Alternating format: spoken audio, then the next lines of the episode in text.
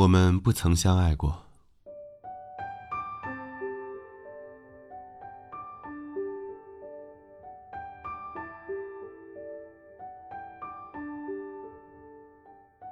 晚上好，这里是真故电台，音频版的真实故事计划，每天为你分享一个从生命里拿出来的故事。今天要与大家分享的是两个孤独的留学生在异国他乡互相慰藉的故事。二零零九年到二零一一年，我在加拿大一个极小的城市里念大学，小到市中心只有三四条街道，整个城市被森林包裹，零星点缀着居民区。从多伦多向西。沿着高速走一个半小时就到了圭尔夫。留学生们充满了自嘲精神，管圭尔夫叫村，大家都是村民。一到暑假，学生们就成了归巢的候鸟，早早订好归国的机票，如同农民进城。城里人口少了一半，路上就变得空空荡荡，留在村中的只有一小部分。一个原因是穷，还有一些刚刚毕业。不知道该在国外闯荡还是回国，所以暂居。我则是二者兼而有之。我的工作是在各个加油站转悠。爱尔兰老板把地点发到手机上，从圭尔夫滑铁卢到剑桥、基耶拿。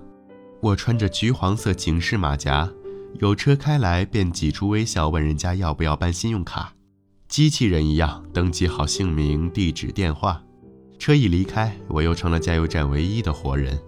那段记忆弥漫着汽车尾气的味道。不想回国，正经工作又找不到，我一度沉迷于看电影。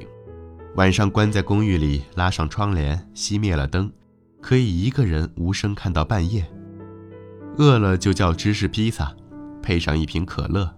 慢慢的，我除了身材日渐走形之外，人也乖僻起来。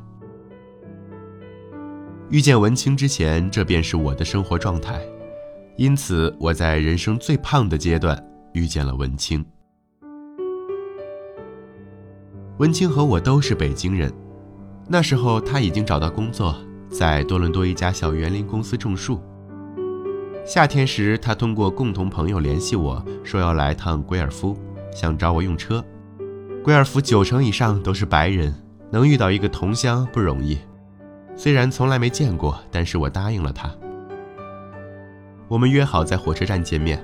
一开始没看到他，等看到他时，他已经离我只有两三米远，不像留学生，更像是个土生土长的 CBC。他摘了太阳镜，露出黑溜溜的眼睛。你就是鱼吧？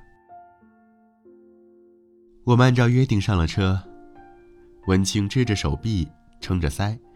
过了一会儿，他说他回圭尔夫是为了看以前房东。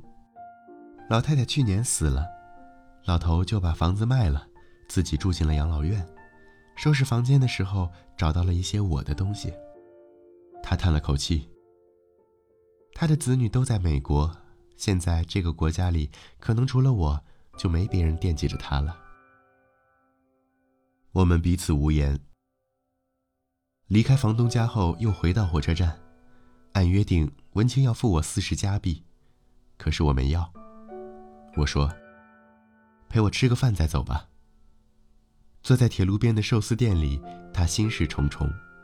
我安慰他说：“在加拿大，至少还有一个人惦记着你。”我好久没和人好好聊天，说起话来嘴巴笨拙。我告诉他可以有时间多来看看老头。后来文清一个月来一次圭尔夫。文清常常说起她的男友。从高中到大学，两个人相逢相知，但因为本科很难拿奖学金，后来她独自出国读书，一个在加拿大，一个在北京，相隔十二小时时差，只能各自忙碌。后来她说，她男朋友第二年就毕业了，毕业就要去芝加哥读研究生。九月初，她告诉我，我也准备去美国，我有些失落。猜她是要去美国和男朋友团聚。文清并不否认。我要去安娜堡了，估计以后不会再回来了。他没有去芝加哥，而是选择了另一个地方，同在美国却依然四五个小时的车程。男友因此和他吵了一架，他看得淡然。有没有他，我也能活。他忽然又有些惆怅。你知道鲸鱼爱丽丝吗？她永远自己游来游去，只因为别的鲸鱼听不懂她的叫声，所以偌大的大西洋里陪伴她的永远只有她自己的声音。我觉得我就是鲸鱼爱丽丝。大家都是这样。我也一个人住，唯一能说说话的，就是他每月来探望房东的时候。秋天时，我一个人去了尼亚加拉大瀑布。一路枫叶尽红，却顾不上驻足。开了两个小时，只为了看二十分钟大瀑布，例行公事的看完，感觉这个秋天就没什么再可期盼。回去路上接到了文清的电话，他说他在圭尔夫等我。他坐在我家楼下的咖啡厅，喝着热咖啡。配了一块布朗尼。见我，给了我一个拥抱。鱼，我失恋了，安慰安慰我。他出轨了？我问他。文清摇了摇头。我出轨了。文清出轨的是一个电信工程师，人在牙买加。一年多前，两人在机场认识。他三十多岁，很贴心。每天早上一个电话，晚上一个电话，偶尔寄过来一些加勒比的小礼物。男友无法帮他解决那些糟心事，可他不同。电话中，他的声音温暖，像老旧的唱片，一面听着她抱怨，一面帮她想办法。文清说，她爱上了那个男人。她去了牙买加，度过了三个礼拜，甚至已经想好和男友分手。第二年一毕业就飞去结婚。然而后来，他却发现自己不是唯一，这个工程师还有几个女人。一年后，男友在 QQ 空间见到了他那些牙买加照片，终于东窗事发。聊得太晚，错过了火车。文清在我家留宿，公寓很乱，他不顾阻拦，帮我把地上的书和衣服收拾好，又把地毯好好吸了。我在厨房准备着两个人晚餐。断粮已久，冰箱里只有一袋鸡蛋面，于是煮了面，用老干妈拌了。文清看得目瞪口呆，你就吃这个？他翻了翻冰箱，确实连个鸡蛋都没有。于是我俩一人抱着一个碗，坐在地毯上边吃边看电影《黑暗骑士》，似乎是一开头他就睡着了。看了一半，我也困了，我把他摇醒，两个人开始做爱。结束后，他蜷伏在我的身上，浑身颤抖，终于哭了出来。文清和男友断了后，我们渐渐联系多了起来。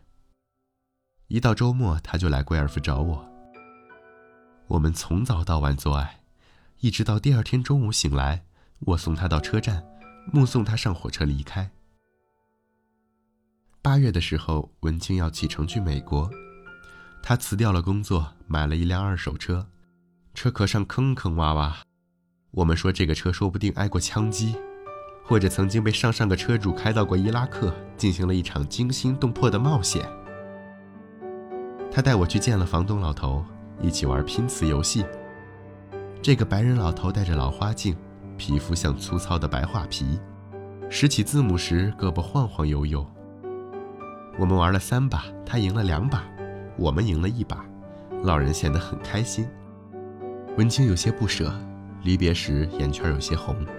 老人分别拥抱了我们两人，笑着说：“上帝保佑你们。”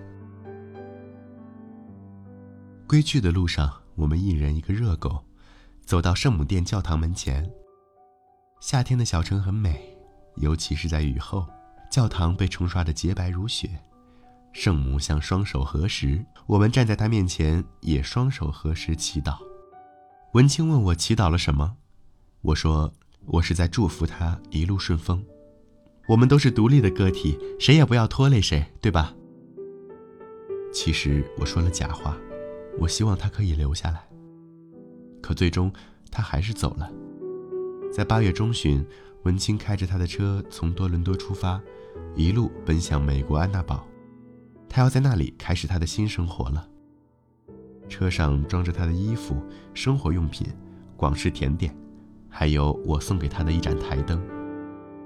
那是我在一家中古店淘到的，黄铜色的外壳，维多利亚风格的花边，按下开关，光芒会像水花一样泻下来。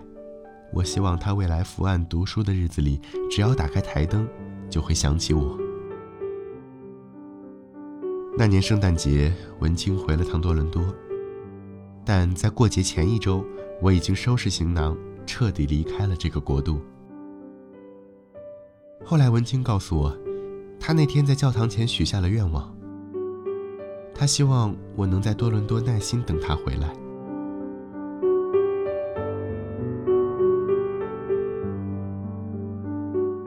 我们再无相见，我们两不相欠。